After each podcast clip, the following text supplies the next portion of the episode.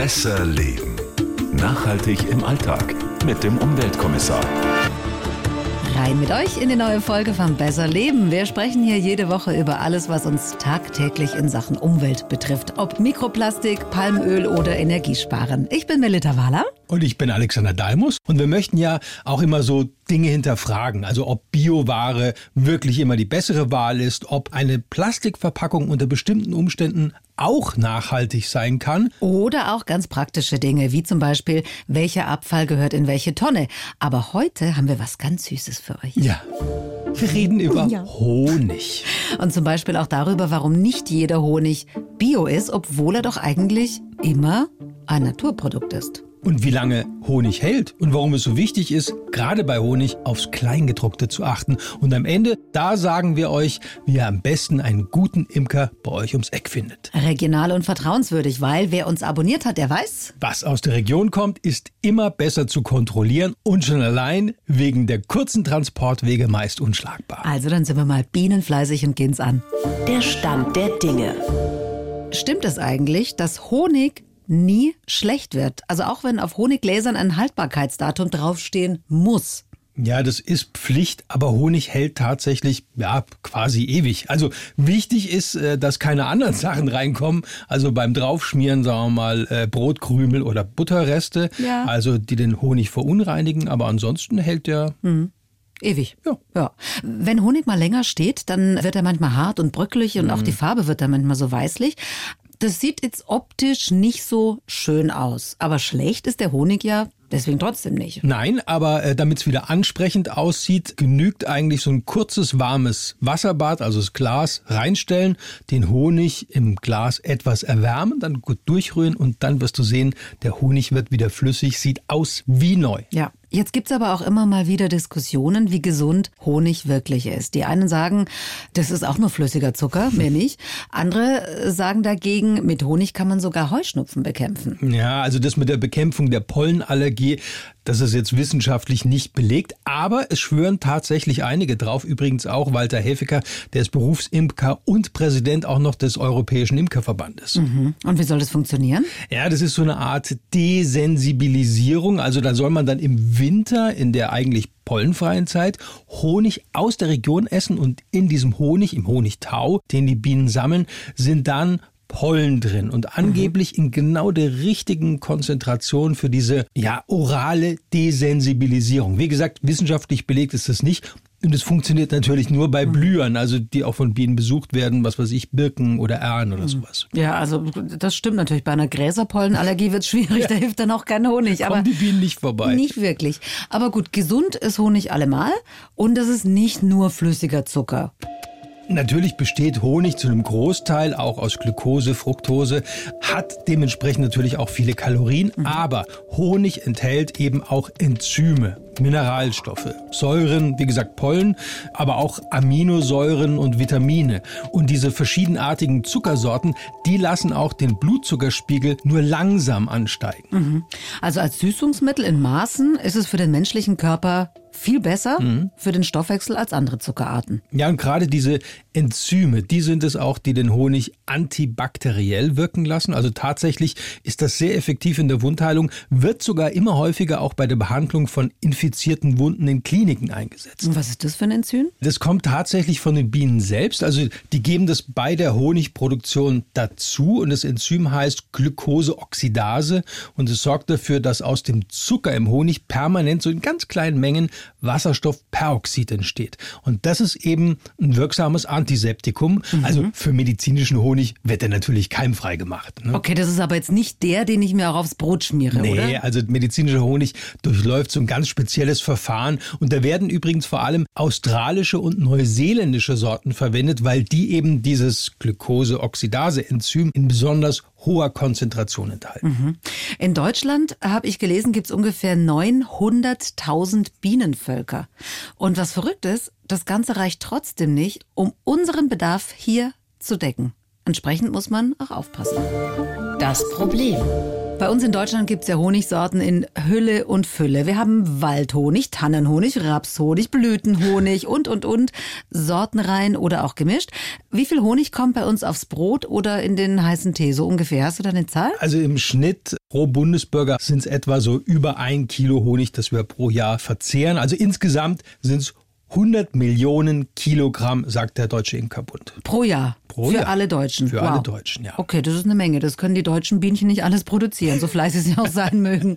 Ja, grob gerechnet kommt nur ein Viertel, na, sagen wir, bis ein Fünftel mittlerweile dieser Menge tatsächlich aus Deutschland, weil eben, wie gesagt, der Bedarf bei weitem nicht gedeckt werden kann. Und weil wir das Problem hier im Podcast auch schon des Öfteren besprochen haben, ich kann als Verbraucherin oder als Verbraucher gar nicht erkennen, woher der Honig genau ist, auch wenn ich das gerne wissen würde.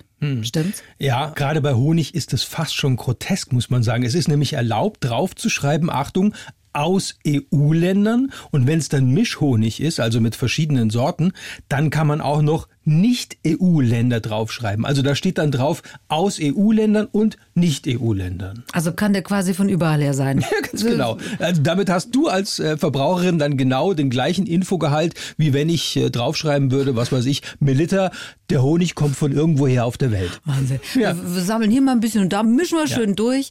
Das ist ja wirklich unverschämt. Das ist doch blöd. Und es geht beim Honig noch weiter, weil es ist noch nicht mal festgelegt, wie hoch der Anteil, sagen wir mal, von EU-Honig tatsächlich sein muss, damit der Hersteller eben da aus EU-Ländern draufschreiben darf. Boah, also das könnte sein, dass der im Grunde genommen nur zu einem Prozent aus EU-Ländern stammt, oder? Also was weiß ich, äh, ungarischer Honig im Glas und der Rest kommt dann aus. 99 Prozent China.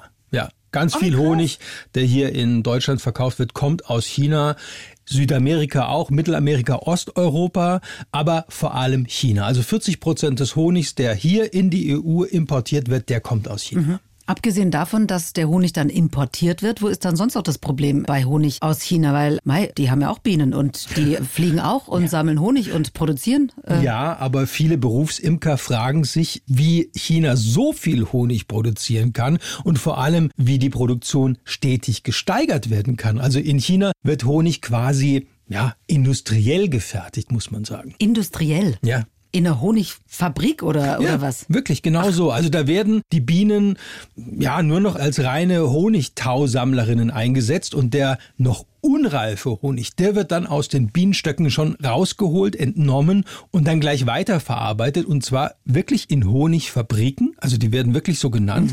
Da wird dann der Honig künstlich getrocknet, gefiltert und dann auch mit künstlichen Enzymen versetzt. Das hört sich gar nicht gut an, ehrlich gesagt. So einen Honig will man doch eigentlich gar nicht essen, oder? Wenn man das weiß. Ach, ja, weiß aber nicht. so läuft's halt ab und nur deshalb kann auch diese Menge und Masse Ja. auch produziert werden.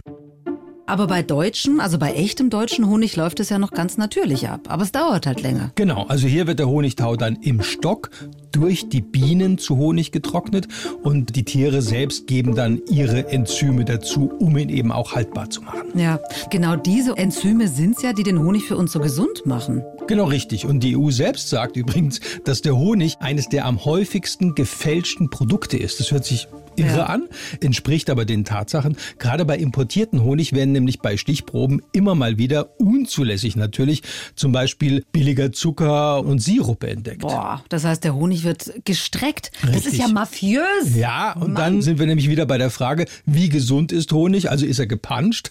Ist er nämlich am Ende tatsächlich eigentlich nur flüssiger Zucker? Klar. Es werden ja immer wieder auch Honigsorten getestet und da finden sich auch beispielsweise dann chinesische Pollen im Glas, also falsch deklariert, Pestizide oder auch Insektizide. Klar, weil die Bienen sind ja von solchen Giftstoffen als erste betroffen. Da wäre es für mich eben dann schon gut zu wissen, wo genau der Honig herstammt. Hm. Aus Argentinien vielleicht oder von einem Feld mit genveränderten Pflanzen, weil die Chance, die habe ich natürlich dann nicht, ja. Den deutschen Imkern bleibt wirklich nur derzeit ihr Label echter deutscher Honig besser rauszustellen, weil der Anbau von gentechnisch veränderten Pflanzen ist in Deutschland zurzeit ja verboten und wird auch nicht betrieben. Und Honig mit der Bezeichnung echter deutscher Honig enthält dann auch alle natürlichen Inhaltsstoffe. Definitiv. Der entspricht den Qualitätsrichtlinien des Deutschen Imkerbundes und ist dann garantiert auch in Deutschland erzeugt. Gut. Das ist schon mal beruhigend. Und jetzt reden wir mal darüber, was ein zertifizierter Bio-Imker eigentlich leisten muss, um das Label Bio auf sein Glas kleben zu dürfen.